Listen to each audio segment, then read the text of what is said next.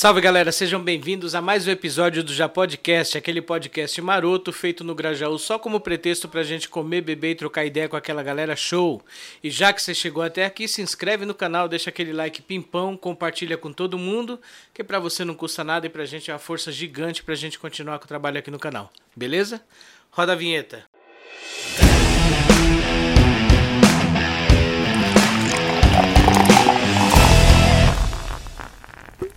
Bom, pessoal, e antes de mais nada, como sempre, eu queria destacar aqui os nossos apoiadores, começando pela Kikoxinhas, da Ana, que fornece aqui esses salgados maravilhosos aí pra gente.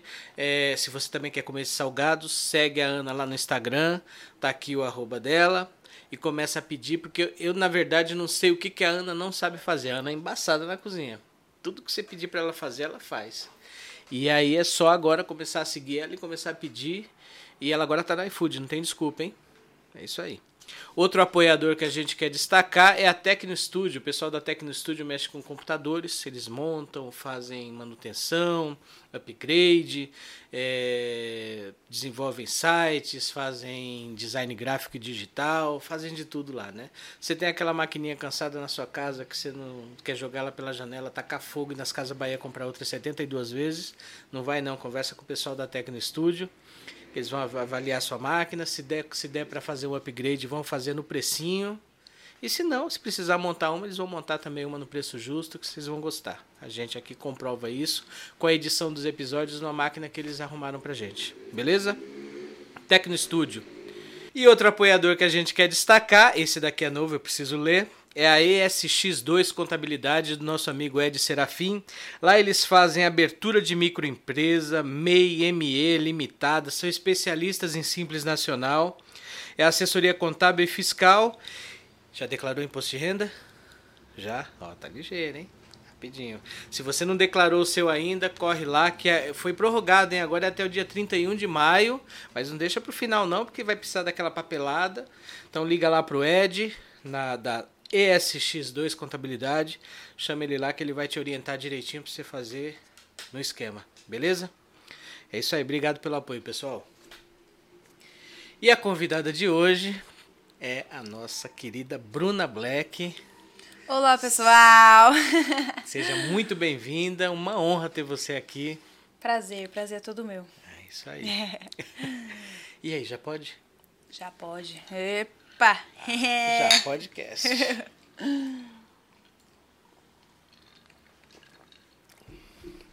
A Bruna, se você não conhece, conheça porque é uma voz encantadora. Compositora também, né? Sim. Olha só que beleza. Uhum. E vamos bater papo? Sim, bora. Bora bater papo.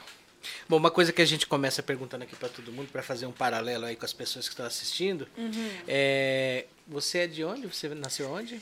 Eu sou nascida em Diadema, ali na... Diadema. Diadema, Portinari. E... Quebrada? Quebradinha lá do Portinari, é. ali perto do Gazusa, perto do Ruiz.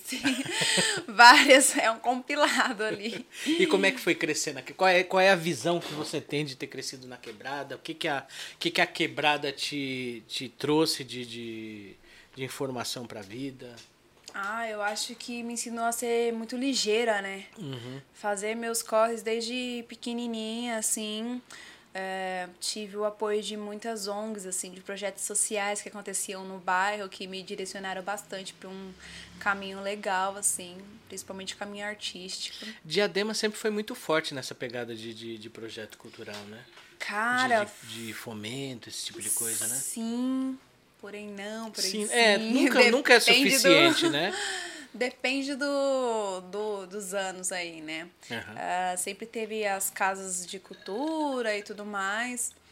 É, agora abriu uma nova fábrica de cultura lá no centro. Antes não tinha, agora uhum. tem. Mas sempre teve a Casa da Música, o Teatro Clara Nunes ali no centro de Diadema é, também. Clara Nunes é famosíssimo. Né? É, fora isso, são os, os pequenos projetos. Assim, eu participava de um projeto é, chamado Projeto Erradicação do Trabalho. Não, é Projeto Jovem Esportista. Uhum. E o outro se chamava, chamava PET Programa de Erradicação do Trabalho Infantil.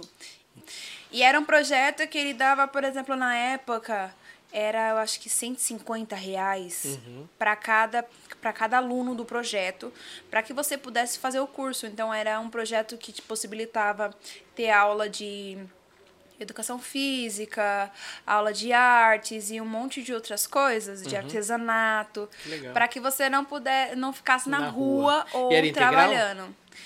Era meio período. Meio período. Era meio período porque tinha escola, né? Uhum. Era de, eu acho que de 6 a 15 anos, se eu não me engano. 6 a 15, 18 anos, se eu não me engano.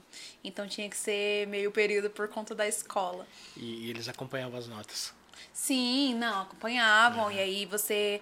É, eles acompanhavam as faltas, o tanto de ah, falta é? que você tinha. Então, se você per perdesse é, a vaga, você ia perder a remuneração. Hum. Então a maioria da galera não faltava Era um dia.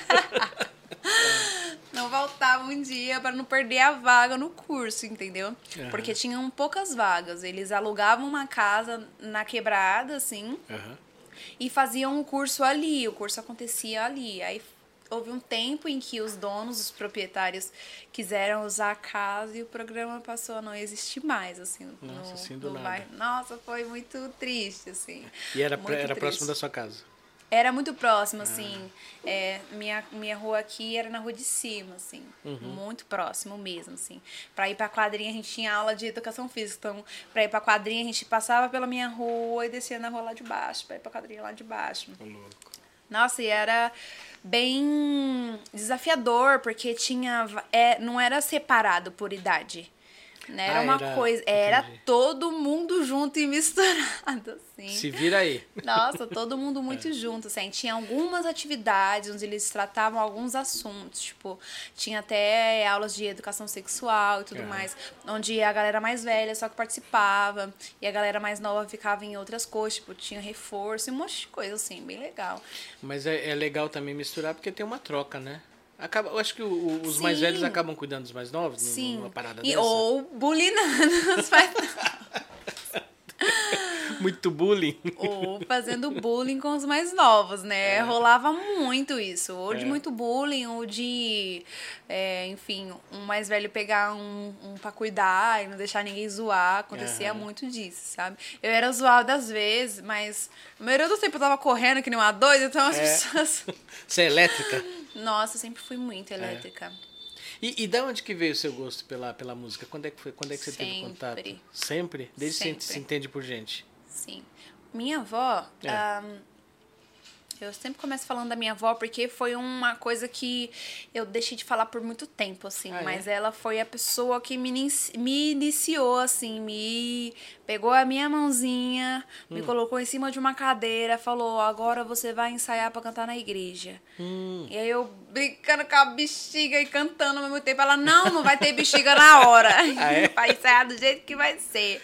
Aí, hum. como que fala no começo? A Pai do Senhor Aí canta a música e como que fala no final. É. Agradeço a oportunidade que as palmas louvam ao Senhor, entendeu? É. E aí a gente ensaiava todo o roteiro de quando eu ia entrar e de quando eu ia sair. E eu fazia tudo certinho. E isso desde os meus três anos de três idade. Três anos de idade? Assim que eu aprendi Caramba. a falar, minha avó já me colocou, assim. Mas aí esse lance do ensaiar mesmo. Uhum.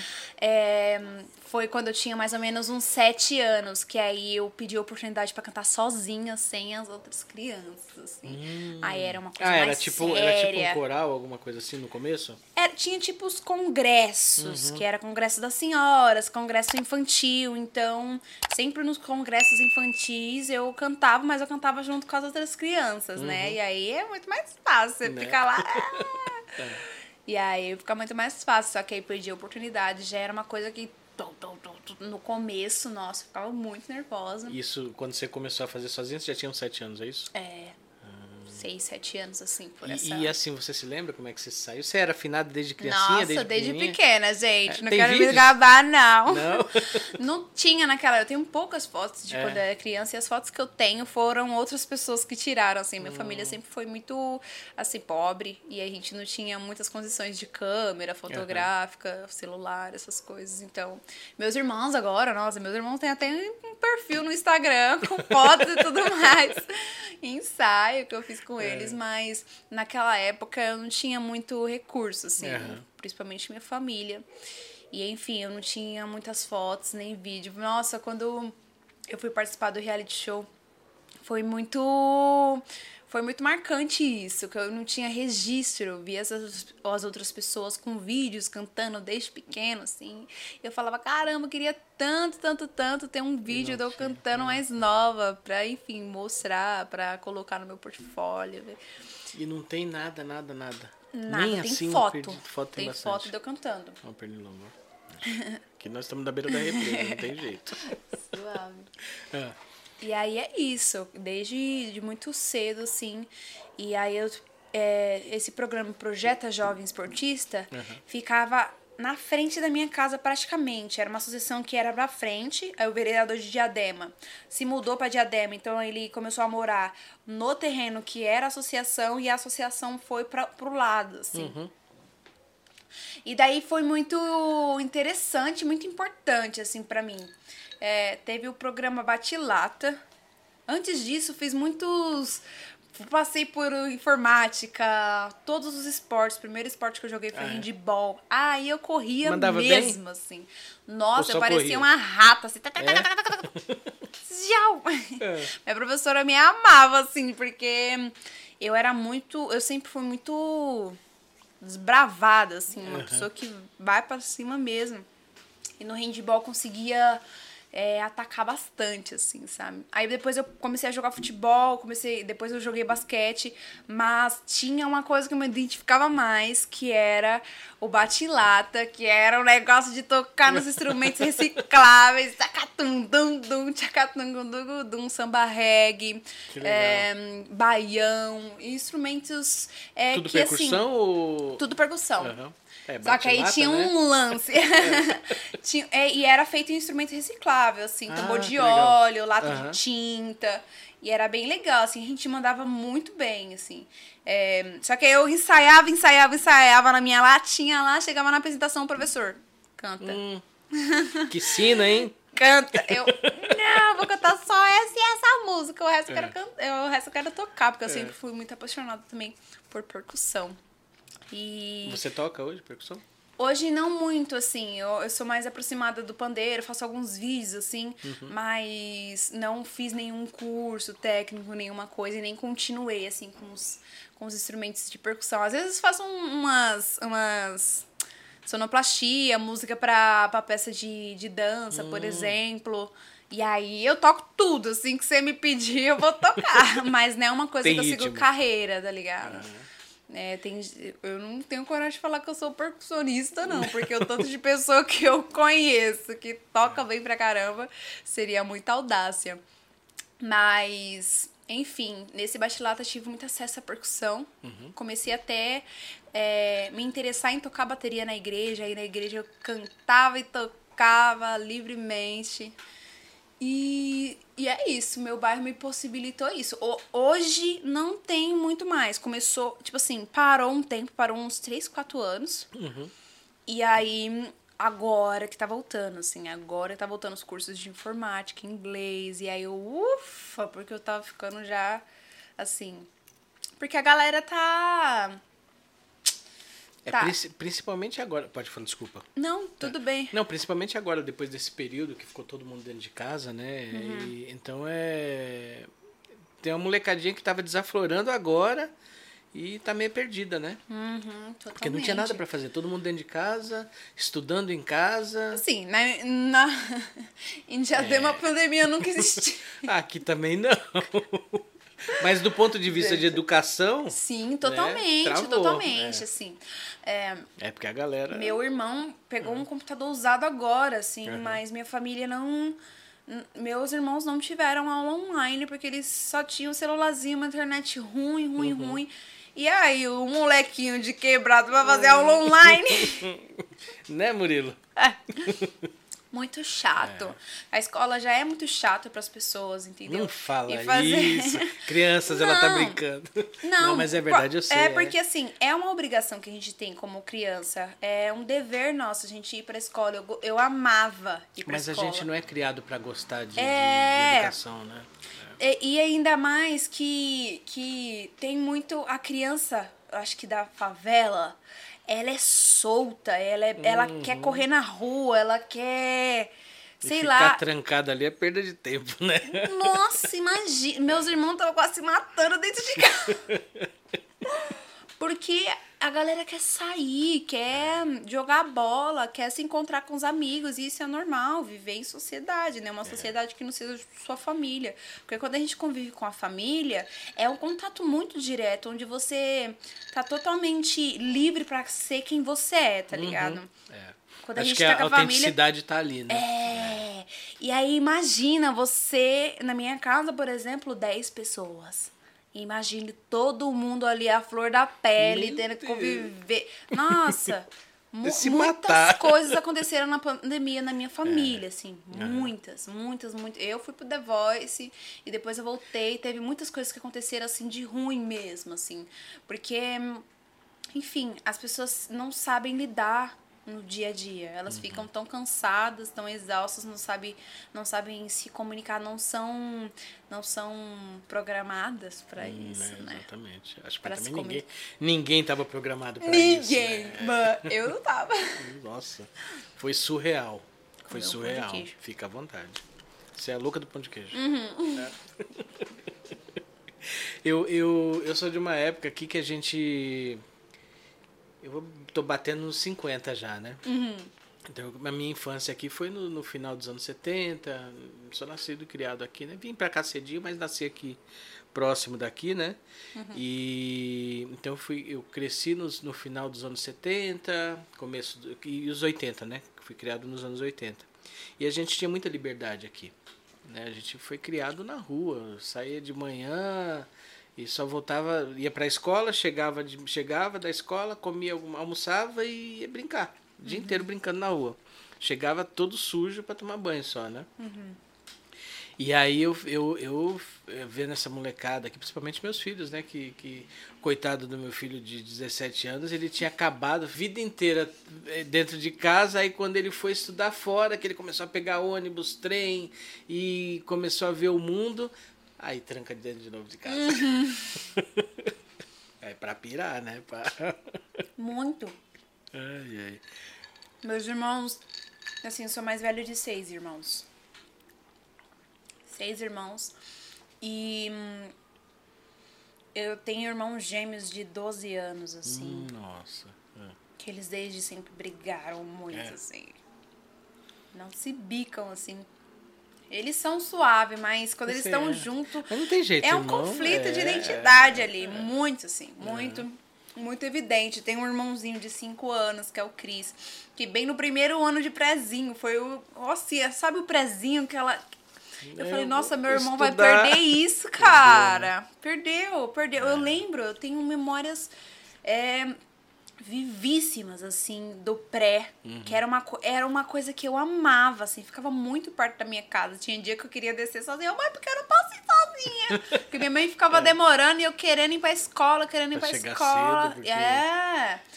E aí meu, meu irmão perdeu isso. Aí hoje mesmo eu perguntei pra minha mãe, falei, mãe, e o Cris, ele tá gostando da escola? Ela falou assim, não. Não. Ele falou que vai e demora muito pra voltar. Tá vendo? Então bom? não é nem. ahn, não é nem um, um- Ele não gostar do que tem lá na escola, né? Nem ele não gostar da- das coisas que estão passando, mas é que ele ficou acostumado a ficar ali na sala assistindo os vídeos dele, Uhum. brincando sozinho, sai ali a hora que ele quiser. Então esse foi o costume dele, entendeu? É colocar essa rotina agora é. É, não, o prezinho né? com certeza vem pra, tipo, te ajudar a se adequar, assim, ó, a lidar com, com as Uhum. Com a pessoas. sociedade. é. Né? Viver em sociedade. Aí já caiu logo na primeira série, já foi ainda, já. E numa escola super longe também de casa, então foi bem desafiador, assim. E aí eu te pergunto, você falando, voltando pra pandemia, você falando ainda na pandemia, você participou do The Voice no meio da pandemia, né? Sim. Foi qual edição? Foi a, De a nona? 2020, foi a nona, nona edição, eu Nona acho, edição, se eu né? não me engano. Foi uma edição flopadíssima, assim. Todo mundo tava com muito medo, muito medo. Porque, enfim, Rio de Uhum. Não Janeiro tinha também plateia, né? Não tinha. Só virtual, né? Nossa, tinha muitas questões, gente, que a gente tinha É. que passar pra chegar lá. É, por exemplo, pra, é, pra gente sair daqui, a gente tinha que fazer um teste. Uhum. Chegando lá, a gente ficava no hotel, tipo, preso sem ver ninguém. Nossa. E aí, a gente tinha que fazer o teste de Confinado mesmo. Confinado. É. É óbvio que a gente fugia pra ir pro quarto do outro pra falar, e aí, tudo bem, que não sei o quê. Conversar sobre a competição e tudo Uhum. mais. Mas a gente fazia um teste aqui antes de sair. Chegava lá, a gente fazia um teste antes de ir pro Projac. Hum. Entendeu? Uhum. E aí era um momento de muita tensão, porque se você desse positivo pra Covid, Você tava fora, porque não tinha tempo, né? acabou. É. Meu Deus. Acabou, entendeu? Então era um bagulho que você fala, caraca, um cotonetezinho aqui no nariz pode, Pode acabar, acabar com... o meu rolê. Nossa. E Entendeu? teve alguém que acabou, não? com certeza, teve umas Teve? três, quatro pessoas que saíram Caramba. do programa, foram eliminadas, assim. Com Pessoas Covid. muito boas, é. Mas é isso, assim. Todo mundo sabia dos riscos, tinha Uhum. as pessoas que estavam saindo mesmo, sabendo dos riscos. E aí tem consequência, não adianta. Exatamente, é. Não adianta. Eu sabia, tipo assim, eu acho que eu tinha a plena certeza de que meu teste ia dar negativo, assim. Você tava se cuidando. e com certeza, eu tava confinada. Eu, eu conheci o Rubens nessa época. Aí, quando eu soube que eu ia pro The Voice, eu me mudei, assim, pro espaço de dança que ele tinha. E aí, lá eu tinha até acesso a uma internet melhor. Quando a gente tinha reunião online, eu conseguia fazer minhas reuniões online, tá ligado? E foi bem importante, assim, porque minha família é doida, minha família. Pandemia, vamos fazer festa! Meu entendeu? Deus, é. E aí, os aniversários, todo mundo se encontrando. Eu falo, gente! E eu comecei a falar pra minha família. Eu falei, ó, infelizmente, eu vou, eu vou ter que pegar as minhas coisas e vou ter que sair daqui. Porque é a minha vaga na competição que tá sendo colocada em jogo. E vocês não usam uma Exatamente, máscara e tudo mais. Sempre fui a, a irmã mais velhona mesmo. Tipo, você não coloca uma máscara. Vai ali no barro, come um pão com a mão de barro, entendeu? Aí não quer pegar um Covid. Né? Como é que ainda quer pegar? passar pra mim. É. Não, minha avó, minha mãe pegaram, minha mãe não deixou de trabalhar, minha Uhum. avó não deixou de trabalhar, minha avó tava prestes a, assim, se aposentar. Então a bichona tava assim, com sangue nos olhos. Não Nada vou, pode vou, acontecer é. agora. Meu E Deus. finalmente ela se aposentou e foi para Minas Gerais, mas foi um processo muito difícil, assim, principalmente é, dessas idas e voltas pro Rio. No, Nas quartas de finais, a gente, por exemplo, é, antes das quartas de finais, a gente ficou direto lá, até as quartas, porque era um. Começou a ser, ao ser, a ser ao vivo, entendeu? Sim, sim.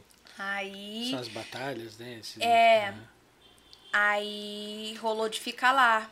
Mas antes a gente ia e voltava, ia e voltava. Nossa, você e foi- você várias foi até que tretas. Fui até as quartas. Até as quartas. Oh, É, audi audi audi audiência. Audição. Audição. É. É, aí a primeira batalha, segunda batalha e, e quartas de finais, assim. Uhum. Que era. A, a batalha 1, um, ela acontece com você cantando com a outra pessoa no palco. Uhum. E as outras é você apresentando um solo e cada um apresenta seu solo ali. Você compete com três pessoas. Sim. Nossa, inclusive, o que, que aconteceu? É, na, na terceira fase minha, era pra eu estar competindo com, com duas pessoas e uma das pessoas pegaram Covid, cara. Nossa. Aí essa menina foi eliminada, aí eu competi com um amigaço meu, assim, passei, só que eu chorava, assim, eu falava, não. Aí ele, de boa, minha irmã, de boa. Eu, ah, não, queria que você saísse. Felipe toca, maravilhoso, beijão. E, e é tava isso. no time da Isa, né? Tava no time da Isa. Uhum. Ai, Que... Assim, todo mundo tava querendo que eu escolhesse o Brau. E as circunstâncias todas estavam apontando pra isso, né? Só que eu pensei, falei assim, nossa, o time do Brau é um time que tá nas músicas afro-brasileiras, tá no MPB, abrange isso que eu vou trazer. Uhum. Mas só que é lá que eu vou ter competição. Aqui no time da Muito bem. Você tinha essa estratégia na cabeça já Nossa, ou não? e eu foi, pensei Foi também. de, de E na pronto. época também tinha um empresário que era do time da Isa, assim. E aí eu falei assim, nossa, eu acho que eu quero focar nesse. nessa. nessa comunicação, assim, quero estar mais perto, cada vez mais perto dela, falar com ela. E aí eu escolhi ela, assim, porque ela é, é super, uma super mulher, né? Ela parece uma super heroína, assim. Fantástico, super, né? É super... Completa, né? Nossa. E aí eu super admiro, super admiro o Brown também, todo uhum, mundo ali. Sim. Poxa, mas eu já estava certa na minha cabeça. E eu sou indecisa. Hum. Sou uma pessoa muito indecisa. Você fala água ou suco? Eu, coxinha. Hum. pra não. Eu não consigo escolher na hora, é. assim, só se eu já tiver certeza, assim. Então, eu fui assim, se eu passar, e não importa o que aconteça, eu vou escolher a Isa. E aí fui lá escolhi a Isa. Só que todo mundo ficou. Oh! Como assim? Porque quando o Brau teve uma cena mó interessante que eles cortaram, eles cortam bastante coisa que acontece uhum. lá. E aí o Brau começou a falar comigo. Eu falei, meu Deus do céu, eu não tô acreditando nisso que eu tô vivendo. O Bra... Carlinhos Brau tá falando comigo. Eu falei, gente, deixa eu sentar aqui. Sentei no palco. A favelada. Não, é. depois o diretor foi lá e falou que isso foi deselegante. Falou na reunião, assim, é. foi bem. Eu fiquei correndo, falei, mas quem disse que eu fui elegante na minha vida um dia, gente? Isso, é isso aí, eu né? Eu sempre fui assim. É. A pessoa que ah, tirou todos os tampão do dedo, subiu em árvore ia ficar. Eu não, sempre as pessoas olham para mim, vê esse rosto angelical é. e acham que eu sou a princess. A princesa. Aí é. Quebra a cara, porque eu falo, yeah, Você arrancou o tampão do dedo? Isso Nossa, na época era coisa de moleque na rua, jogando bola. Mas eu era um. É. Minha madrinha me chamava de Maria Macho. É. Eu não gostava de brincar com as meninas, não. Uhum. Nossa. Porque, primeiro, elas tinham os brinquedos, eu não tinha. Aí eu tinha que ficar brincando com os brinquedos que elas falavam para eu brincar. Isso era muito chato. Uhum. As histórias para mim não eram. Era muito. Ai, meu namoradinho. E isso, eu era, é assim, bem crentezinha. E eu não gostava desses assuntos de namoro, de uhum. casalzinho, de. Não gostava. Porque eu era, eu era toda, o meu foco era totalmente outro. Meu foco era correr, gente. Meu foco era chutar uma bola, meu foco era, sei lá, me sentir infalível. E fazendo essas coisas, eu não me sentia, assim. Sim, sentia, eu era muito criativa, tanto eu quanto todas as minhas amigas. A gente inventava histórias legais, brincava de três espiãs e tudo mais. Só é. que chegava uma hora que eu falava, mano do céu, não tô entediada. é. Não tinha meus próprios brinquedos, então pegava e ia jogar bola com os moleques. Que eles estavam acostumados sempre a uma bola, todo mundo joga, todo né? Todo mundo joga, exatamente. Todo é. mundo joga. Aí tem um, sempre um outro que tem uma bola ruinzinha, que quando que tem a bola boa vai embora e fica é. com a bola ruinzinha. o dono da bola. É. é. Não, mas aí eu gostava bastante. Com os meninos eu corria assim, eu suava, suava, suava, suava. Ficava vermelha. Nossa. Cabelo você... grudando. Nossa. Toda suja. Nossa é. senhora, tadinha. Era bem molecona mesmo, que assim. Legal. Bem molecona mesmo. E aí, e você aí... tomou a bronca do diretor? Oxi! Aí eu falei, nossa, eu chorava. Assim, eu chorei na hora porque, tipo assim, na reunião, eles sempre faziam uma reunião, assim, para falar com a gente, ó, oh, sejam vocês mesmos, hum.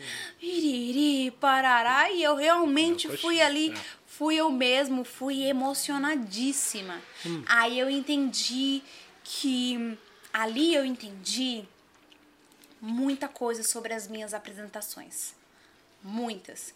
Eu sou muito boa de interpretar as coisas do meu jeito. Eu pego, eu penso, e se eu tivesse cantando isso? Eu queria cantar diferente dessa pessoa que criou essa música. Se eu tô cantando uma música de Djavan, Djavan é rei. Quer escutar o Djavan? Vai escutar ele. Uhum. Quer escutar a versão dele? Coloca o disco dele. Não vai fazer cover, Agora, né? eu vou cantar como se fosse a minha história, sabe? E aí eu aprendi que isso era muito rico ali nas minhas apresentações, muito único, muito de identidade.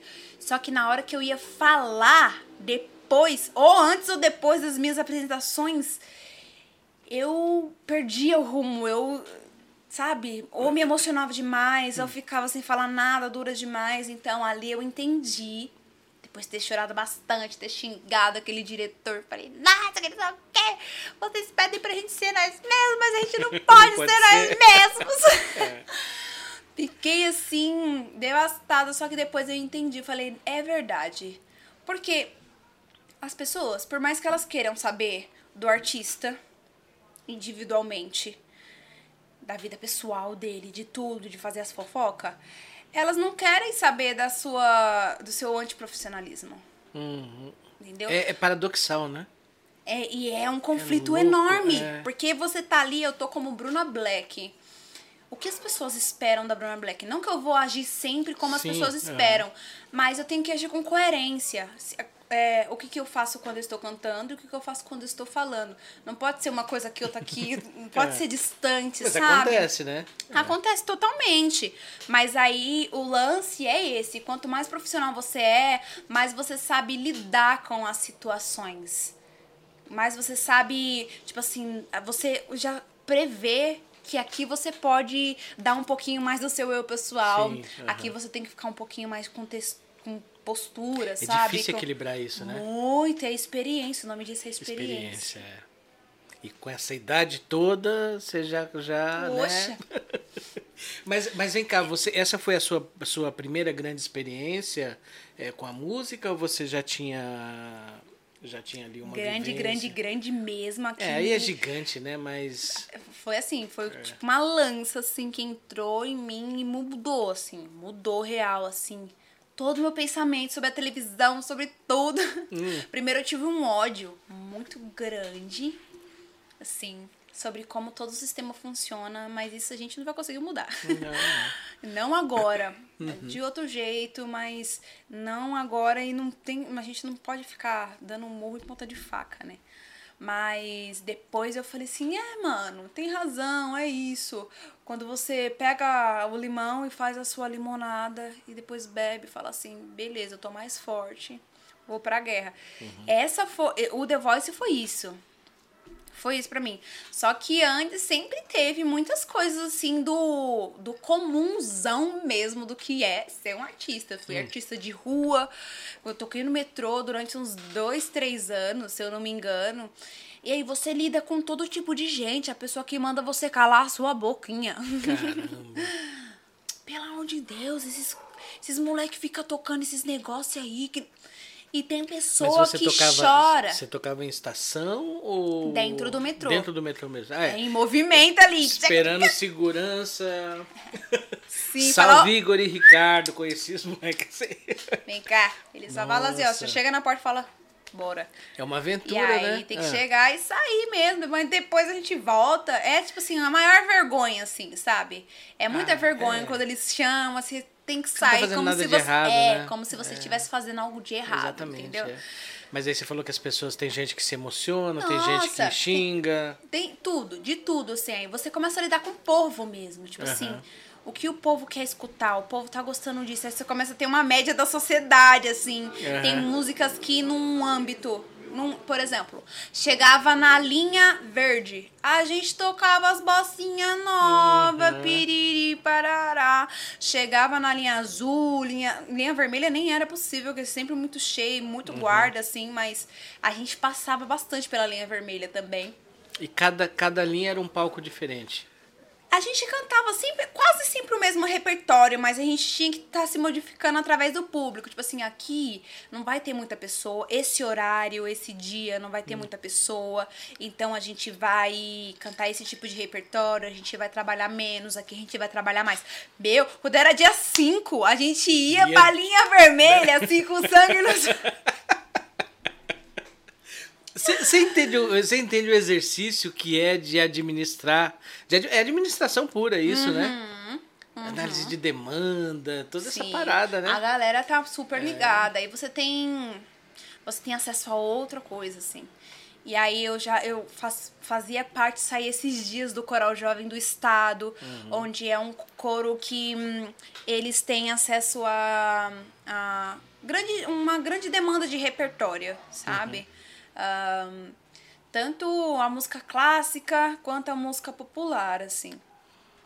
E lá canta nos grandes teatros, é, Sala São Paulo, Acústica, Teatro né? São Tudo, é. Pedro, Aham. entendeu? Umas capelas, assim, onde você canta e o som reverbera, entendeu? E aí você tem acesso a um outro tipo de público. Essa, essa foi a sua experiência inicial. Você veio primeiro do. do, do... Você fazia o quê? Você estava estudando música? No... Ó, igreja. Aí eu fui pro Batilata, que também a gente era amada e odiada ao mesmo tempo, porque a gente fazia um barulho da Os vizinhos não gostam. Mano, tinha, tinha uma senhorinha que ela morava assim do lado e a filha dela ficava puta, assim. Falava, esse pessoal não tem noção. Mas a gente não ficava, tipo assim, durante 15 horas tocando bagulho. Era a hora da aula, mano. Sim, tipo assim, é. deu, sei lá 11 horas, a hora da aula do bacharelado. Eu ficava ali das 11 até o meio-dia. Acabou, assim, acabou. Mas e era, tipo assim, 15 crianças felizes, assim, tá ligado? É, né? enfim, Mas, enfim, né? É, é. E é isso, aí... E aí depois você foi, você saiu do Batilata? Aí eu... Não, tô de boa, valeu. Um e aí eu fui, eu conheci a ETEC de, de Artes, cara. É. ETEC de Artes. Fica na, é na... Carandiru. Hum. Onde era o Carandiru, Sim. sabe? Uhum. E aí fica ali na Praça das Artes, localizada ali naquele meio que teve muito peso ali, né? Uma Pesado. história muito uhum. pesada. E hum, ali, ali, eu, ali foi um divisor de águas, assim, na minha vida também, muito importante, assim. A minha sala de canto era uma sala onde tinha ator, tinha bailarina, tinha galera do musical, tinha gente de assim, poucas pessoas não cantavam lá. Acho uhum. que era uma pessoa só, uma, duas que não tinha profissão na arte, assim. E eu, né? Que eu tava entrando lá, só que eu não era gaiato. cantora ainda. ah, não. Eu não trabalhava. Era, né? É, eu trabalhava é. lá no Batilata e tudo mais. Então, é. o Batilata foi uma história bem interessante. Porque eu entrei lá com seis aninhos de idade, cabeçuda. Hum. Assim, tinha uma testa, assim, gente, que era assim, daqui até aqui. e aí fui lá, comecei a ganhar para ajudar os professores a dar aula. E aí depois virei professora do Batilata. Que legal. Com esse dinheiro eu ganhava Quantos 300 reais na época. Na época eu tinha 15, 16 anos, assim. Hum. Que foi a época que eu entrei nesse batilata e entrei na ETEC de Artes também. E com esse dinheiro eu pagava a passagem da ETEC de Artes. Era uma rotina de cão, assim. ETEC de Artes é de segunda a sexta. Eu fazia no e é período é longe, da manhã. Né? Longe. Que é longe? Eu acordava... de Artes onde você morava? Onde eu morava, com certeza. Não, mas lá também é longe. Ah, lá também é. Mas é Desculpa, pessoal finalzinho da Zona Norte. Da linha, finalzinho da linha azul ali. É. É... Não sei se tem alguém da Zona Norte assistindo, mas é longe. É longe, é, é longe. longe. Eu acordava 5 e meia todos os dias. Chegava na sexta-feira, não sabia mais quem era eu, assim, sabe? Não sabe, eu batia a cabeça assim no trólebus voltando para casa de tanto sono. Eu não queria dormir mais. Para reiniciar. Pum. Não, sabe ah, quando você dorme? Sabe ah, quando você sei, dorme sei. e vai bater na ah. cabeça assim? Você nem acorda, quando você vê, já tá um galo aqui no. Meu Deus. Aí você acorda e fala, nossa, aconteceu alguma coisa aqui. Eu aquela, ficava aquela muito bambeada cansada. na perna assim, né? Você, opa! Acordava 5 e meia, ia pra ETEC de Artes, aí depois eu chegava em casa, aí terminava meio-dia lá, chegava em casa duas horas, dava aula no Bachilata duas e meia, aí ia do Bachilata umas três horas assim e ia treinar, que eu jogava basquete na, na época. Hum. E antes de eu entrar na ETEC, eu não queria ser cantora, então eu pensei que eu ia ser uma jogadora de basquete. Cheguei a entrar na federação, Sério? sou verdade, pá, pá, é. pá. E treinava e eu ia pra escola e voltava às 11 e meia da noite. Então, todos os dias da semana assim. E sábado e domingo ia pra igreja, ficava o dia todo lá que eu era exemplar. Nossa. Entendeu? Uhum. Então eu não descansava. Não descansava. Tava virando um zumbi, né? Nossa, ali foi uma rotina muito doida. Então, eu entrei na ETEC, fui pra igreja sempre, entrei no Batilato, tive acesso a outras coisas, a outro mundo. Entrei na ETEC de artes, eu tinha o cabelo liso. Era um cabelo liso e eu era outra pessoa, namorava um garoto assim que tinha uma família escrota. Ele era um escroto, entendeu? Sério? Falo mesmo. A mãe dele me maltratava, a irmã dele me maltratava. E era uma coisa muito surreal, porque era um povo, é um povo que se descrente. Uhum. Eu saí da igreja porque a partir do momento que eu entendi, eu falei, eu não, eu não posso mais ser um exemplo fiel do que é ser crente, do que é ser parecido com Jesus, então não me cabe mais aqui. Sim. Eu não posso ficar aqui no púlpito fingindo é, é o... que eu sou a crente e o exemplar, sendo que eu não sou, não é vou ser. É o mínimo de coerência que se espera de uma pessoa, né? Sim. Se eu tenho condições de ser o mínimo próximo disso, beleza, Sim, tô no lugar totalmente. certo, né? Totalmente. Agora, se não, eu não vamos não, fingir. Não né? É, eu não vou. Eu, não, eu sempre fui muito verdadeira. Eu gosto de mim mesma, que essa é uma qualidade minha. Eu sou verdadeira, sou muito respeitosa com as minhas qualidades com meus defeitos, assim, sabe? E aí, o que, que aconteceu? Eu cheguei na Tech de Arts, aí tinha o cabelo alisado, aí entrei numa banda feminista, cara. Nossa, que choque. Aí, estando na igreja, esse é. negócio começou a bater. Como é que você lidou com isso? Eu saí da igreja, né? Porque o que aconteceu?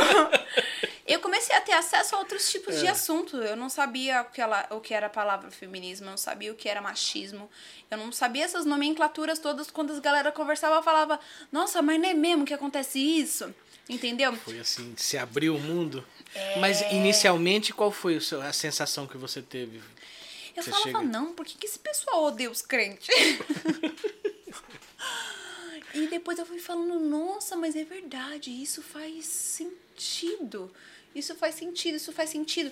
E aí o pastor foi vendo que eu fui me inteirando mais da banda. E aí ele, de ministra de louvor, que era a pessoa que puxava os louvores, eu fui pra backing vocal. Aí ele já tinha me tirado de tocar bateria, já. Aí de backing vocal eu não fiz, eu fiquei tipo só cuidando das crianças. Te colocaram na e, geladeira. De, é, me colocaram de banco, como se diz de na banco. igreja. E eu não sabia, sorrateiramente foram fazendo isso de mês a mês, assim. Aí até que o pastor me chamou para conversar.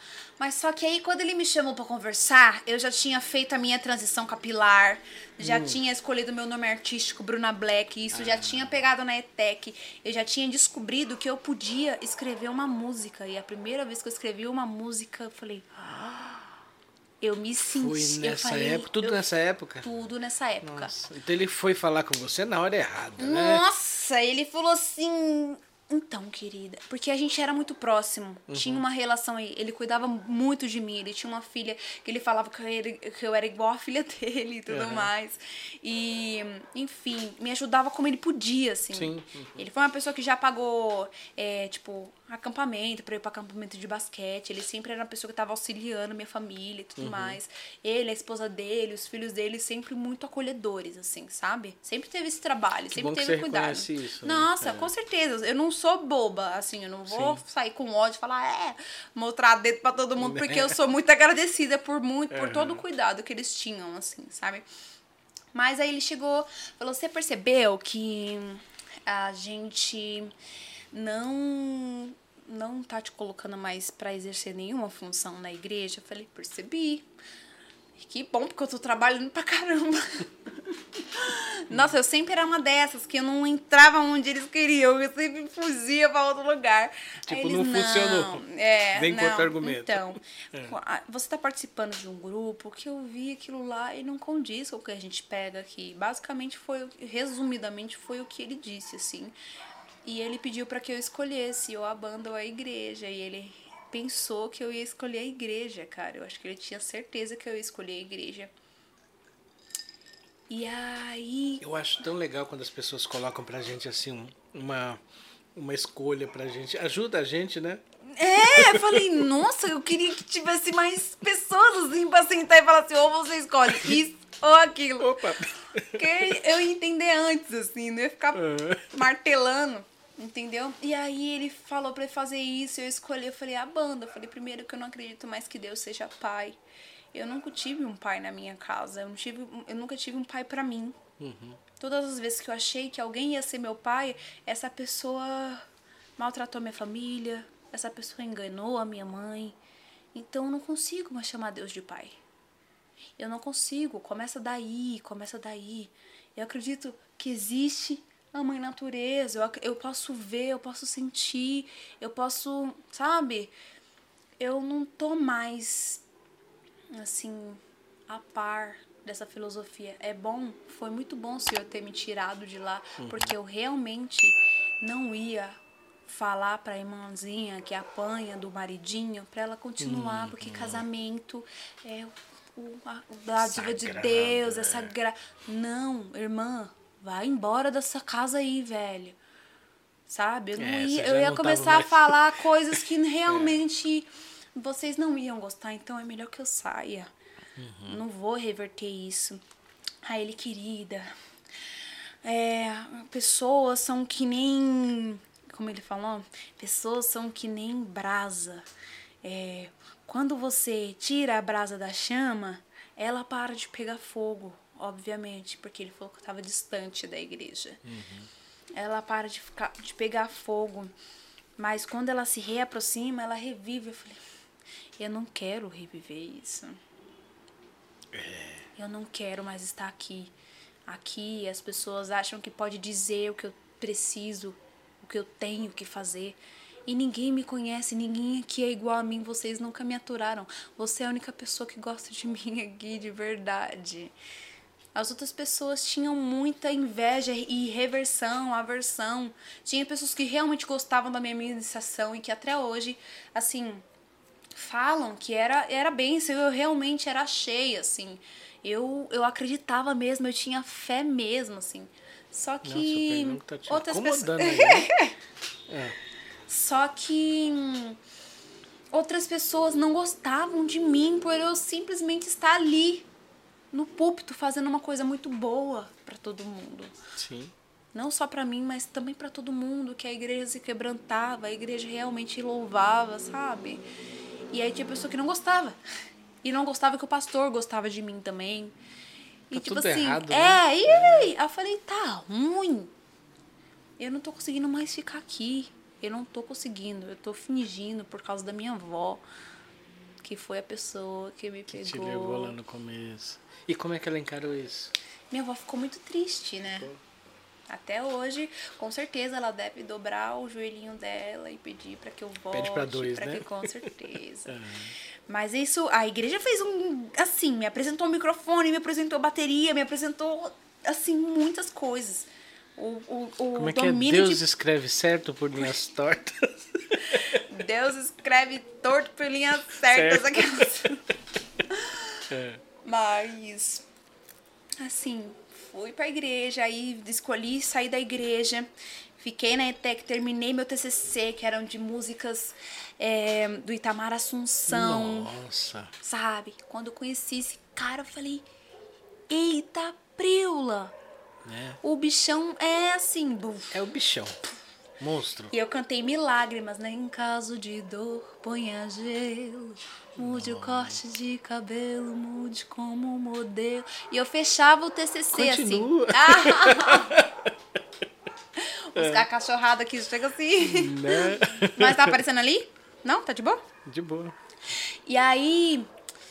É, a gente fez um TCC lindo, eu escolhi meu nome lá, assim, pegou muito fácil, meu nome artístico. Uhum. Era um nome que eu ia mudar, não ia ser Bruna Black, entendeu? Era um nome que eu ia mudar, só que pegou, assim, pegou. Aí eu falei, beleza. E eu nunca me senti tão livre, assim. Nunca me senti. Meu cabelo, mesmo. as pessoas acham que cabelo é uma coisa. Não é. Cabelo é uma coisa muito importante. Uhum. É uma parte do seu corpo. As pessoas têm que considerar isso. Exatamente. É uma parte do seu corpo. Quando uma pessoa decide raspar a sua cabeça e não ter mais cabelo, ela tá tomando uma decisão muito importante para uhum. ela. Entendeu? E, e eu decidi ter o meu próprio cabelo, que até hoje as pessoas, depois de seis anos com esse cabelo, as pessoas não se acostumam, não respeitam, zoam mesmo. Mas só que, sabe quando você olha e você fala. Ah, tô nem aí. É libertador, né? Porque eu me sinto contemplada. Uhum. Me sinto eu mesma, assim, isso me basta. Não é? Isso me basta, sabe? Às vezes a gente fica preocupado com a nossa autoestima e tudo mais, com o que as pessoas vão achar. Não, vou colocar meu cabelo assim, vou fazer assim, assado, vou sair com essa roupa. Mas não tem nada melhor do que você deitar a sua cabecinha e falar: Caraca, mano, eu fingia ser uma pessoa. E agora você é você mesma, né? Eu sou eu mesma, tô me mudando, cada dia mais mudando, só que pra eu mesma. Não e isso pra... tudo aconteceu ao mesmo tempo? Nossa, mesmo tempo. Saí dessa banda porque eu não me, me, me vi mais levantando a bandeira do feminismo. Uhum. Fui para outra filosofia que batia um pouco com a do feminismo, Sim. sabe? E aí que é mais focada pro povo preto e tudo uhum. mais. Comecei mais pra área racial e tudo mais. E enfim, depois disso, lá eu conheci a banda Despejadas, né? Que é de Guarulhos, é, foi a banda feminista, saí dessa banda. Só que através delas eu conheci o Vitor Kali. O Vitor Kali é um cantor independente de Guarulhos maravilhoso. e ele me apresentou o Sigo Som. Ah, o Sigo tá. Som é uma gravadora lá da ZL, uhum. do projeto Periferia Invisível. E lá, cara, é muito eles ele impulsionou muitas pessoas, fez com que as pessoas, muitos artistas gravassem seu primeiro single, e eu fui uma dessas pessoas, e eles se comoveram muito com a minha história. E falaram, ó, a gente quer cuidar de você, quer quer que fantástico. quer fazer com que você grave suas músicas e fazer seus clipes e tudo mais. Eu falei, bora! bora Nem né? sabia muito do que se tratava. é. Tinha duas músicas só. Sério? Mas aí a gente começou. Mas você precisa de meia música pra, pra, pra empolgar as pessoas. Depois que eu lancei a minha primeira música, eu falei, gente, eu sou uma cantora! Qual foi a primeira música que você lançou? Casa Clã. Casa Clã. Que foi de uma história que aconteceu lá em, lá em Guarulhos, uma história real, assim, e sofredora total, com ainda umas referências muito gospel ainda, tudo, hum. tá, tá, e tocando aquela batida de violão muito comum, assim. Uhum. E minhas músicas, as primeiras músicas são mais puxadas para isso, para um, umas decepções amorosas assim, que a gente vai encontrando assim na vida. e eu sempre muito intensa, né? Canceriana. Hum. E aí eu sempre compus, tive muita facilidade de sofrer. Então eu sofria nas músicas e aí eu falava, ó, oh, fiz essa essa música, eles vamos gravar. É, o, é um combustível, né? Nossa! É. Nossa! Muito sentimental. Falei, olha, tá aí tá aí, eu vou usar isso ao meu favor. Tá bom, vou sofrer na vida, mas vou ser feliz na arte. e aí fiz as minhas músicas, comecei a lançar os meus clipes. E aí fui parar no The Voice porque eu conheci o Jota, o JP, que é, hoje eu tenho um duo com ele. Hum. Conheci a Nina e eles foram o pessoas JP que. Do Isso. Uhum eles são pessoas que eram muito próximas, que são muito próximas de mim. Uhum. E eles foram pro The Voice, então eu falei, hum. Eu, Por que não? É. Eu fui. Fui lá e apareci. Inclusive, meu mantra, o, o refrão de meu mantra, que é a nova música linda, que eu lancei. Linda, linda, linda. Que eu falo, eu fui lá e apareci. Lembrei dos meus, do que aprendi, tudo que sou, da vi brilhar Sempre de dentro para fora e o resto deixar pro universo conspirar. Quando eu falo eu fui Continua. lá. Quando eu falo eu fui lá e apareci, eu tô falando uhum. da televisão mesmo, uhum. assim. Que eu já apareci já com meu black, assim. E eu apareci muito segura do que eu tava fazendo e do pouco que eu caminhei ali, do que eu aprendi. Eu sei que eu usei cada coisa, assim. Que eu lembrei de cada pessoa, de cada professor.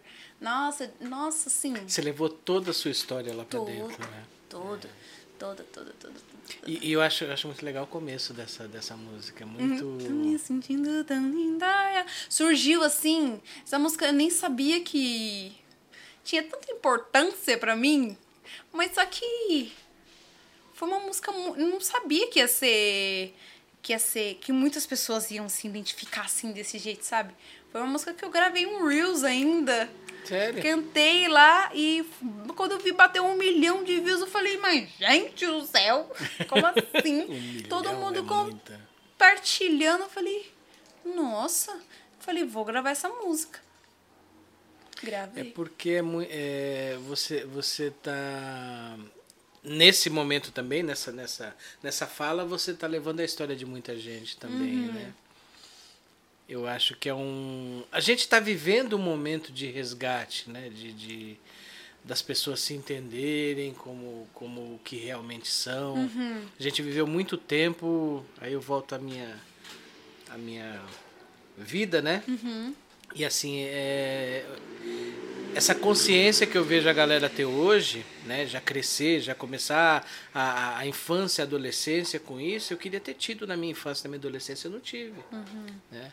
A gente. Né, o, o, essa questão estrutural do, do, da questão racial e tudo mais, era uma coisa que ela atingia a gente, atravessava a gente de uma forma que você é, é, ajudava a manter isso, uhum. a manter essa, essa, essa condição, né? Sim. De querer se afastar das suas raízes, da sua, do que você era, de negar, entendeu?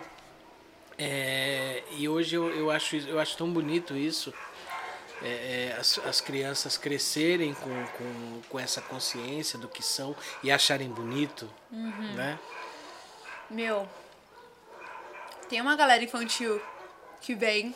Não, a galera infantil parece que é uma A base tá infantil, forte. Né? A base vem forte. Mas vem uma, umas criancinhas assim muito muito assim Empoderada. que a mãe, nossa, é. muito empoderadíssima assim. Meus irmãos eu tento bastante assim Uhum. Falar, meu, seu cabelo é esse, sua cor é essa, você vai passar por isso, porque na minha casa nunca isso foi abordado. Uhum. Eu fui a primeira pessoa a falar assim, você é negro. Tá ligado? Pois é, é. Anda com seu RGzinho. Uhum. Não sai não, por favor. Pro meu irmão, é bobão, assim, eu tenho um irmão. Não bobão, ele é espertíssimo, na verdade. Mas ele é. Ele é tímido, assim, e ele não fala muito. Ele é esperto, mas só que ele muito calado, assim. E a gente tinha muito medo. Eu tinha muito medo do Júnior estar na rua. Ele grande. Uhum. muito grande, mas não tipo saber, assim, não saber, 15 anos. Não saber eu, desenrolar uma ideia, é, né? Eu falei, cara, esse menino é um quadrado. Eu falei, nossa. Vai tomar tapa na cara. Hum, com certeza. É. Eu falei, ó, tem que falar isso, tem que ser isso. Costumo trazer assim, nossa, minha irmã, graças a Deus, minha irmã nunca alisou o cabelo. Uhum. Ela tem os cachinhos dela lá de boa e não, nunca alisou, assim. Ela é linda, assim. Meus irmãos são lindos, assim. E, mas só que meus irmãos gêmeos são os mais dificinhos, assim, porque é. eles. eles são muito autênticos, assim. Eles inventam bastante, assim. Ah, quero esses dias eles inventaram de nevar o cabelo, sabe? Fazer ficar de branco. Falei, gente, mas vocês são pobres. Quem neva o cabelo é porque tem dinheiro para manter esse cabelo. pra manter, porque depois fica feio. eles lavaram é. e ficou loiro o negócio. É. Aí eles, nossa, mano, mas fiquei parecendo um curupira. Eu falei, não fala isso. E estavam andando com boné, porque realmente o cabelo dele cacheado, só que ficou assim, assim, né? efeito palha, sabe? Uhum. E aí eu falei, não, não, não é assim, dei um creme, falei, ó, lava o cabelo com esse e esse creme, só que no final eles decidiram raspar mesmo, para não ficar andando só de boné. Uhum. Aí rasparam bem baixinho, fizeram um risquinho, agora é loira pivete, não sei o que eu é. Tá bom, então. Só que já é um acesso que eu também não tive, assim. Uhum. É, essa era, assim, começou ali em 2014, assim. É muito recente. Muito, muito, muito, muito recente. recente. Eu fui saber o que era uma transição na ETEC, por isso que eu fiz a transição. Eu fui saber o que era isso, eu era de diadema, assim. E diadema, galera, é em qualquer, como em qualquer, qualquer outra quebrada. quebrada. Né? Tem, um, tem um padrão a ser seguido, gente. Ainda mais meus irmãos que estão muito em contato com a, com a galera do funk, assim. Com... Tem as meninas. Você vai no baile, todas as meninas têm o cabelo aqui na bunda. É. Liso. Liso. E preto. É. é parece um clone, assim, uma da outra. É. Mas tem que entrar no padrão. É isso, como é que tá é? Ligado? Escala industrial, né? É, nossa, eu tenho uma prima que ela chegou a fazer a transição e depois ela alisou o cabelo de novo, porque ela não conseguiu lidar, assim. Ela não conseguiu bater de frente com essa estética que era colocada para ela todos os dias. Sim, é porque... Então ela, pum, alisou o cabelo, é, fez umas luzes é querer pertencer àquilo, né? É, né? Se você não tá igual... É o grupo, é. é o grupo. Entendeu? E eu tinha pessoas na ETEC de artes que falavam, meu, por que, que você não usa o seu cabelo? Quando me falaram isso a primeira vez, eu lembro que foi o Elliot, que era um ator que tava na minha sala. Ele, seu cabelo é assim? Aí pegou meu seu cabelo é assim, liso? Aí eu falei, não, eu aliso, passo alisante, eu passo progressivo e tudo mais. Mas por que, que você faz isso? Eu não soube responder. É. Falei, ah, Por que, que você porque é bonito. Isso, né? Aí todo mundo fala, ah, não, é mais fácil de cuidar. Que não, não era nada, passava Hum. formol na cabeça, gente. É, Como que era é. mais fácil? Eu chegava a passar alisante e aí meu cabelo caiu aqui todinho na frente, cara. É. Caramba. De cair. Cair. E isso me afetou muito, assim. E você sabe que. muitas pessoas passam por isso. Eu, às vezes eu tô achando que eu tô ficando velho demais, viu? Porque na minha época eu via muito o pessoal aqui, as mulheres daqui, né, fazia o seguinte, tinha aqueles. aquele Era um pente de ferro com um cabo de madeira. E aquilo ali esquentava no, no, no, no fogão ou no carvão e passava aquilo no cabelo. Aquilo queima. É, É tipo, uma violência. Nossa, muito. É violência em todos os Gente, sentidos, eu via né? minhas primas, minhas primas, quando elas não tinham chapinha, elas passavam ferro de passar roupa. Uhum. Como se estivesse passando roupa mesmo, assim, e passava no cabelo, assim. E, assim, eu realmente é uma coisa muito distante assim para as Uhum. pessoas ainda. A gente a internet ela trouxe um avanço assim muito legal. É É, da hora, né? é. É. Mas só que é muito difícil o dia a dia. Porque como eu falei antes, até hoje as pessoas me zoam. Até hoje, mesmo depois de eu ter ido pra televisão, da galera do meu bairro saber que, enfim, piriri, até hoje. Até hoje a galera não se acostuma, não fica perguntando o que, que é isso, o que, que é aquilo, que, que é Você ainda aquilo. enfrenta muito isso mesmo? Nossa! É. Até hoje, até hoje, assim. Pessoal ri, faz piada e. Mas só quem sabe. Hum. É assim, eu olho e falo assim, mas querida, seu cabelo tá tudo quebrado, de chapinha, o meu não tá. O meu tá hidratado. Né? Que bonito. Se você não acha bonito, Tá lindo. o problema é seu. Tan, tan, tan, tan, tan, tan, tan. Entendeu? Então, é isso, basicamente. a E aí você, voltando lá, a- aí você entrou, você fez a ETEC, e ali, ali você. é, o que, que, você tinha de contato com música até aquele momento ali? Era, você já, já curtia MPB? Nossa, é, não conhecia nada. Não? Conhecia só o gospel, mano. Quando eu cheguei, a- Sério? quando eu cheguei na ETEC, É. eu era eu era o modelo de crente da Hum. comunidade. O modelo, a pessoa que não canta música secular, a pessoa que não ah, você não ouve. cantava música secular, secular e nem, nem ouvia? É, lógico que eu cantava. Bota Assim. cali- Minha mãe vivia escutando calypso, é porque minha mãe era meio desviada. Ela Ah, é? ia e vinha e É. vinha. E ele escutava calcinha preta, banda calypso, então eu tinha acesso a outras músicas. é Então era lógico. gospel ou era esse tipo de música que você ouvia? É, a música que é ouvida na comunidade Sim, sim, ou a do aham. gospel mesmo. Aham. De resto, nada, não conhecia nada. Quando me falavam de Javan, eu falei, nossa, mas como que o mano escolhe o nome de Javan, mano? Parece com um déjà vu. eu pensava que eles estavam falando de alguém do déjà vu, que era Aham. bam, bam, banda, déjà vu, déjà DJ sabe? Eu pensava que era algo relacionado a isso. Porque eu realmente não conhecia nada. Fui, fui falando, nossa, mano, é uma trava. Eu tava realmente, eu falei assim, gente, eu tava numa prisão, assim. Caramba, Eu me meu. sentia numa prisão. Eu me senti numa prisão, assim. Depois que eu saí da ETEC, eu falei, gente, eu preciso mais conhecer o mundo, sair da minha cidade. Foi onde eu, eu em 2019, eu saí mesmo, assim. Você Entrei no? Coral Jovem, ganhei uma bolsa. Então, assim, nesse tempo de ETEC que eu fiz, eu conheci a Amanda Despejadas, aí eu saí de lá, entrei no Sigo Som, e aí eu entrei na Escola Municipal de Música de São Paulo, que é uma escola na Praça das Artes. Aí comecei a ter acesso a outras coisas. Aí nessa escola de música, eu estudava música clássica e minha professora falou assim: por que, que você não presta coral jovem? Eu falei: que, que coral jovem, gente? Que coral? Pra que, que eu vou querer cantar em coral?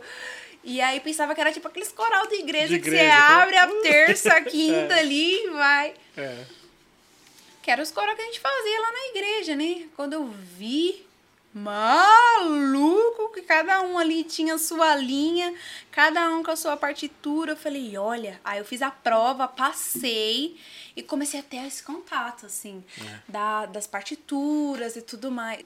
Foi aí que eu comecei a ganhar dinheiro com arte. Hum, Eu ganhava no momento. metrô uhum. e tudo mais, era precário. Sim, né? E aí eu terminava cansada, porque minha voz é uma voz leve. Eu não tenho uma voz muito flautada, assim, mas minha voz é uma voz leve, uma musculatura muito fina, assim. E, e facilmente. Né? Nossa, eu tinha que me esgoelar, assim. É. E aí me cansava demais. Aí uhum. chegou uma hora que eu falei, professora, eu chegava na aula e falava, professora, tô muito cansada do metrô e tudo mais. Ela falou, por que você não presta coral jovem? Eu fui lá, participei do coral jovem, entrei. Nossa. E lá eu cantava e ganhava dinheiro. e aí eu não me mudei é? da minha casa. Uhum me mudei, porque eu já não estava aguentando mais aquela situação, porque eu já, já tinha decidido que eu ia sair da igreja, minha família não estava lidando bem com isso, eu não estava lidando bem, eu estava ficando triste, triste, triste, triste. Falei, preciso sair daqui. Era um momento de você. De, Nossa, de meu mundo caiu ali. Meu mundo, a minha base, o que eu tinha de base, minha, a igreja era a minha base naquele uhum. momento. Deus era minha única razão de viver. É Deus no céu e Deus na terra. Deus no céu e Deus na terra. é. é. Pra mim era a única coisa. Uhum. Única. E aí, quando eu parei, saí da igreja, eu falei, tô sem chão. Fui, me mudei. Fiquei meio sem chão, eu conheci outras religiões e tudo mais, não entrei em nenhuma. Agora que eu tô começando a entrar de novo uhum. em uma outra religião. E me Você mudei saiu, pro Butantã. Isso, é. Uhum. E continuei no Coral Jovem. É, é, com esse ano, ia, iam ser quatro anos que eu tava no Coral Jovem. Eu decidi sair esse ano. E eu ficava lá cantando, tive acesso às festas, aparelha luzia. Aparelha luzia, nossa. Que aí é onde eu encontrava. Quer mais? Não, tô de boa. Que é onde eu encontrava. É vários artistas de vários lugares e vários pretos e eu falava, nossa, potência. Uhum. Foi onde eu consegui enxergar potencialidade. Potência, exatamente. Potencialidade. Uhum. E aí, meu filho. Aí você falei, começou a reescrever sua história. Nossa, sim, totalmente. Totalmente, assim. E é uma, é uma coisa que continua. É lógico, você é muito jovem. Né? Cara, né? eu sou muito jovem, só que eu sinto que eu tenho, sei lá. 50 anos. Eu falo pro meu companheiro é. que eu sinto que eu vou morrer cedo. Porque Para! Eu... Não, não, mas não é, é, uma coisa, tipo assim, ruim. É porque você vive tanta coisa num Sim, curto é espaço coisa, de tempo. Sei, uhum. Você fala, caraca, tem mais aí. Já, como é que é? Já, já, já é o suficiente. Já deu a minha conta, já. É. Não quero mais, me leva. Ai, ai. Mas eu sinto que eu vivi muita, muitas coisas e eu me sinto muito sensível. Uhum. Me sinto muito sensível a tudo que eu vivi, a tudo que eu aprendi. A... Eu sei que eu tenho muito mais para aprender ainda e muito mais para viver ainda. Mas as coisas sempre aconteceram muito rápidas, muito rápido. assim. Tá, e tá, muito tá, intensamente. Tá. Nossa! Nossa. É, mas eu acho que é para compensar também, porque você ficou muito tempo aí usando aquele, aquela alusão lá da caverna, né? Uhum. Você viveu muito tempo na caverna, né? Sim. Nossa, não se sinta ofendido, mas você, você não, ficou sim. muito tempo na caverna. É, o que é né? é para mim, né? Para outras sim. pessoas acontece o contrário. Sim, Elas é, encontram é a igreja é importante e ter encontram isso, claro, o caminho né, delas. Para você. Para mim não é. era. Para mim não era. Entendeu? E aí você ficou. Você ficou muito tempo, né? Então, de repente. É, é justo que aconteça uhum. as coisas assim muito, né? Tirar o atraso, né? Sim. Ai, gente. Ai. Mas me sinto muito feliz, assim, com o caminho. Você não sabe o que pensar. Assim, depois que entrou a pandemia, que eu fui pro The Voice, aí encontrei o JP. Antes do The Voice eu já sabia que eu ia ser uma dupla com o JP. E tem acontecido coisas muito boas, assim. Uhum. Eu tô vendo minha carreira indo para um lugar onde muitas pessoas querem estar nesse lugar. Sim. E eu tô tão feliz. Quando a gente foi pro Colors Studio, eu falei: Oi! É, ali é, é um negócio pra. Né? É uma coroação, né? Nossa! É. Cara! Outra qualidade. Você fala: Caraca, meu! tem acesso a estúdios onde você fala. Hum, você começa a sonhar mais alto, começa a perceber que ainda assim tem um caminho grande pela frente. Muito que aprender, né? Sim. É. Tem coisas para sonhar, tem tem é tipo assim, eu venho ampliando cada vez mais assim meus horizontes. Parece que eu tô começando a enxergar, dá um medo, né? E quanto maior você se sente mais pequeno. É, quanto é maior o horizonte, você se sente menor, assim, Sim. na vida. Você, consegue, você começa a perceber que você é um grãozinho de mostarda no universo. E aí você sabe que você tem que crescer para ocupar esse espaço, né? Pra é. fazer valer a pena a minha vida, Sim. assim, sabe? É, eu acho que é, a gente começa. Ah, eu começo a viajar já. Aquelas. Viaja, começo... filha, viaja, porque o mundo é teu, entendeu? Eu. eu... Desculpa te interromper, Não, mas é assim, o, o objetivo que. Como eu estava te falando antes aqui da gente começar a gravar, né? Uhum. A gente começou com um objetivo que eu não sabia qual era o objetivo. Uhum. E aí, de repente, a gente, eu comecei a acessar aqui. Eu falo a gente porque, é, é, embora eu esteja aqui à frente, né? É, é eu, o Murilo e a Simone que, que, que faz isso aqui acontecer, né? Uhum. E eu sou um mero coadjuvante, eu só sento aqui e converso. Mas a, e aí a gente começou a, a, ter acesso a uma rede de pessoas que estão fazendo, estão produzindo, estão brigando. Uhum. E, e, e, são pessoas que servem você é, é, é essa situação também, é, porque você vem de, de, de, de, quebrada, né? Então você é, eu, é, o objetivo é trazer pessoas aqui com histórias que, que inspiram outras pessoas. Uhum. Né? Então você tá, tá, você veio, desbravou, você usou essa palavra, né? Uhum. Você está desbravando, assim como outras pessoas vieram antes de você, e você está abrindo espaço para as pessoas que vêm atrás. Uhum. Né? É, é, você está transformando as pessoas que vêm depois de você. Uhum. Né? Você Nossa. tem essa noção? Né? E a gente quer fazer essa, a gente a gente está fazendo essa ponte aqui, trazendo essas pessoas para mostrar o que, que é possível se viver, que não é só que aqui não só tem história ruim, não só tem frustrações, não. É, uhum. Tem coisa boa acontecendo. Com certeza. Né? Com certeza. Falei pra caramba, né? Não, é, é, eu tô falando muito, é. na verdade, né? Mas o objetivo é esse. Eu só sento aqui pra ouvir. Mas é isso, eu acho que. Às vezes as pessoas ficam procurando só um significado na vida, né? Uhum. E ficam buscando chegar lá mas lá onde? Onde é lá para você? Pois é. Porque para mim é em um lugar, para você é outro. Uhum. Entendeu? Mas antes disso tudo, antes de pensar no futuro, porque eu sou uma pessoa muito ansiosa e eu planejo muita coisa do futuro, assim, que às vezes eu fico até falando, meu filho, isso nem vai acontecer, é quando eu vejo acontece, sabe? Mas eu planejo bastante coisa. Fico tentando, ó, aproveita as coisas que tem aqui. Tem bastante coisa na minha vida pessoal que eu falo, olha ao seu redor e veja, a sua realidade já não é mais a realidade que você vivia antes. Você já está partindo para um corpo que não é mais periférico.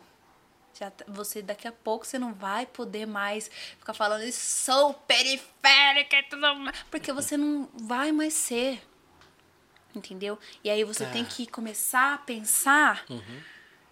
no, no que que você vai, como você vai se portar e o que que você tá vivendo a partir de agora, porque essa história que eu tô contando aqui às vezes vai ser uma história que daqui a 5, 6 anos não vai ter mais nem espaço, porque eu já vou viver outras coisas que vai ah. ser, tipo, outras novidades. Tipo o Djavan. Sim. O Djavan, não que eu não sei se Sim, vou ser igual ao Djavan, mas tipo assim, é o Djavan, ele não, ele não fica falando mais sobre às vezes o lugar onde ele nasceu, de onde ele veio. Ele, ele conta é, isso, né? ele tipo assim, ele conta sobre as composições dele, uhum. que tipo assim, ele, ele tem tanto a falar sobre o novo disco dele que não, não tem espaço para voltar atrás é... tal, tal, tal.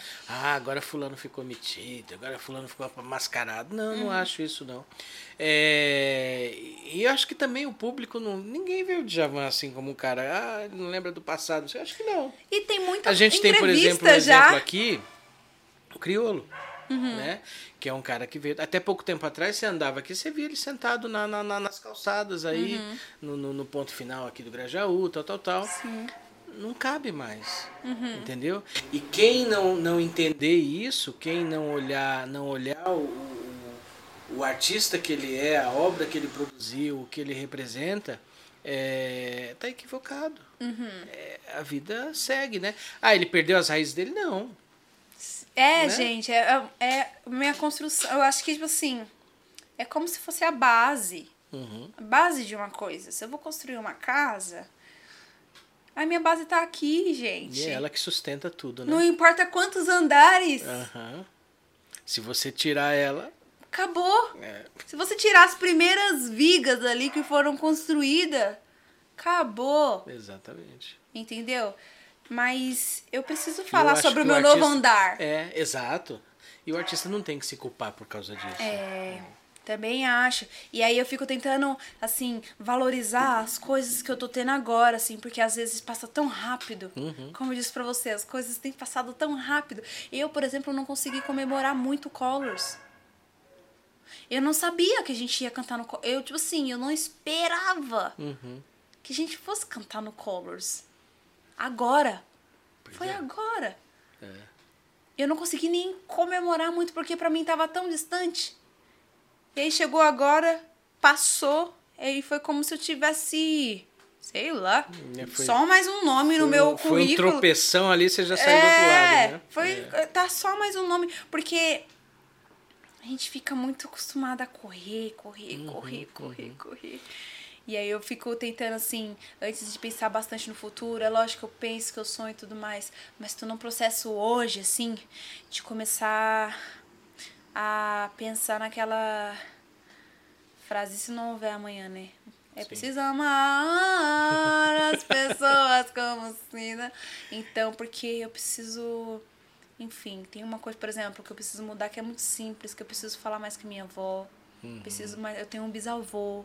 Faça Preciso isso, falar isso. mais com meu bisavô, sabe? Eu trabalho muito pela internet, não uso meu celular para mandar mensagem para ninguém da minha família. Faça isso. É Passa muito isso. rápido, muito uhum. rápido. Entendeu? É, é então, várias é viagens, várias, várias fitas. E o que temos aí de projetos? O que, que temos aí a, a curto e longo prazo, médio prazo? Muito o que, que vem pela tem, frente? Eu tô planejando, assim, eu, eu, eu te, já tenho algumas. É, um, eu tô planejando um disco solo. Uhum.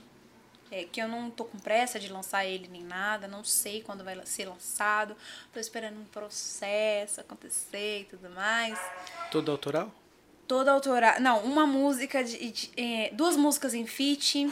e uma música regravada, que eu vou querer regravar. E vem disco do Avoar também. Vem hum. projeto com Do Avoar aí. Você não para, Projetos né? Vem... Oxe, não pode parar! Foguete não dá ré e nem ré. estaciona. É isso aí. Nossa, então vem, vem esses dois trabalhos. Esses são os, os, dois trabalhos que você tá, Sim. tá colocando sua energia Tô bem agora. focada, assim. Uhum. Eu saí do Coral Jovem, inclusive, para isso, para poder focar em. Felizmente, foi uma coisa que eu tive que escolher por não por necessidade, mas por prioridade. Prioridade. Uhum. Compreendemos. Entendeu? Faz parte, né? Você tem que priorizar. Nossa, eu tô muito Você feliz. é uma pessoa só, né? Uhum. Então tem que priorizar algumas coisas. Sim, e é isso. Você tá muito feliz. Nossa, muito. É assim, eu vou, vou tô começando a ter a oportunidade de viver da minha música autoral. Esse é o momento que eu estou agora, pessoal. Daqui a pouco, ó. Né? e é isso, acho que uh, vou começar a viver aí da minha música. Ai, Aqui, gente, amo essas motinhas! É? Lá no bairro que eu me mudei agora não tem mais. Não, e cê, a gente nem se incomoda com isso, né? Passa Nossa. a noite inteira e você nem. Olha, ó. E a gente nem. É, é parte da, da, da, da, paisagem, né? Nossa, é muito. Nossa... Lá no bairro que eu me mudei é. agora não tem esses guardinhas, assim. A gente mora perto da Raposo Tavares. Uhum. É um bairro que tem bastante idoso, aí tem, tipo, Sim. é um bairro que já tem aqueles pontos de guarita, sabe? Uhum, sei, sei, sei. E só passa o carro do ovo e o carro da laranja lá. É uma coisa que eu acho que. É. Tô, a gente percebe, assim, a, a diferença do bairro quando, tipo assim, é. ah, já não tem mais o guardinha, mas tem ainda o carro da laranja e o carro é. do ovo. Aí quando você vai pra um que é um silêncio, você fala, o pessoal aqui é rico. Cresci na vida. É, não, você fala assim, ó, agora eu tenho dinheiro. É. agora eu tenho dinheiro. Se no seu bairro não tem carro do ovo, não dá laranja, não tem caminhão do gás. O que mais? Não tem a motinha. A motinha à noite. O que mais Se tem? não tiver os gatos brigando no telhado. Também. É cachorro latindo. Você é rico. Você é rico. Se não tiver um ponto de ônibus perto da sua casa. Você é rico. Você é rico. Privilegiado. Privilegiado. é. E é isso. É, a gente se mudou para essa casa agora. É, tô nesse processo de, enfim, formar uma família, assim, tô, e que é uma coisa que eu sempre sonhei. Uhum. É, eu sempre sonhei em formar uma família quando eu saí da igreja, eu achei que era uma coisa, só mais uma coisa da igreja, entendeu? Só mais uma coisa que era pregado para que eu. Isso era seu. E era meu, assim. Que bom. Eu sempre quis o companheiro, eu sempre idealizei ele. E com certeza ele era branco. e aí eu tive um namoradinho que no, na igreja que no caso seria o perfeito. Eu vi que era uma bosta, entendeu? É. eu falei, gente, mas será que eu vou ter essa vida? Mas não, aí eu fui no Coral Jovem, eu encontrei o Rubens, ele foi coreografar um concerto nosso. E aí agora a gente tá morando ali no Butantã. E tá com uma casona. Aquela casa é muito espaçosa, assim, de três quartos. Tem uma sala boa, uma cozinha boa. Eu, eu na minha casa, eu tinha um quarto muito minúsculo. Uhum. Que na verdade era do meu tio que faleceu, assim. Lá na minha casa, a gente sempre morou na casa da minha avó. Uhum. Entendeu? Muita pessoa. Muita gente. E a gente sempre ficou enfornado num quartinho. Aí meu tio se separou da, da mulher dele. Aí lá em cima era a casinha deles. E aí ela se separou, ela voltou pra casa da mãe dele e meu tio foi pra, pro quarto embaixo. Aí minha mãe logo conheceu meu padrasto, que tá casado com ela já há uns 12, 13 anos, não me lembro. Mas aí eles se mudaram lá pra cima e fizeram um quarto lá.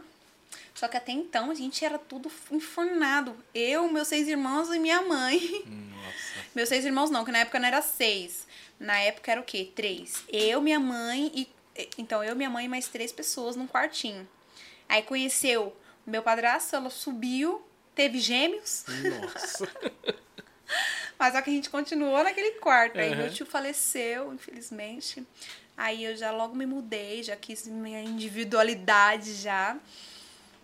E aí eu formei um quartinho lá pra mim, comecei a dormir lá. Só que assim. Era minúsculo. Sim. Mas era cabia seu. minha cama, o guarda-roupa. Caramba. E um espacinho no meio, assim.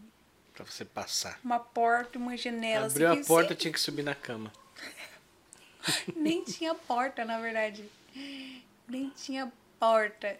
E aí eu olho para aquela casa assim que a gente alugou agora e falo, caraca, velho. É. Caraca, velho. Progresso.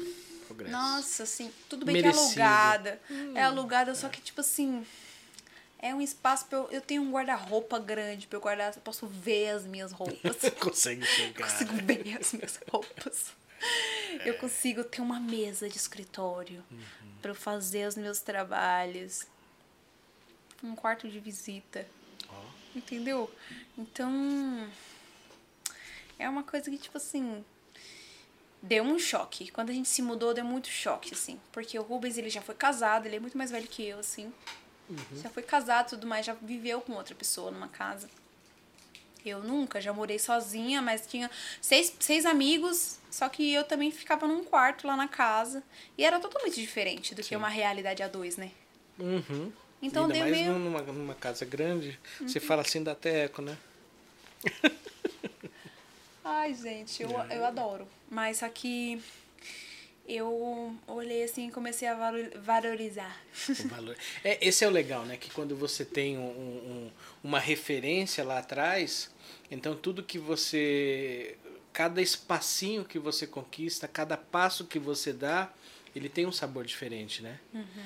É diferente de quando você já, já, já nasce, sem, sem demérito nenhum, né? Mas quando uhum. você nasce com tudo, você não se surpreende com as coisas, você não, não, não sente o gosto das coisas, né? Uhum. Sim. E quando você tem uma história como a que você contou aqui pra gente, é, então cada passo que você dá, cada metro que você conquista, você sente o gosto, né? Uhum. E valoriza, né? Sim, sim. Tô nesse nesse tempo agora, nessa nessa fase de entender o meu presente, e realmente agradecer. Agradecer porque é o presente é o presente. É um presente. É uma dádiva. É, acho que não, tem, não é à toa que tem esse nome, né? Sim. O presente é o presente. É um presente. É um presente, né? Uhum. Bruna, muito bom conversar com você. Gratidão assim total. É, conheci o seu trabalho, não te conhecia. E é, acho que esse é um dos pontos que, que um dos pontos altos do trabalho que eu estou fazendo aqui é a gente ter contato com, com a pessoa, conhecer, conversar. É, você acaba formando uma opinião diferente, né, do artista, Sim. né?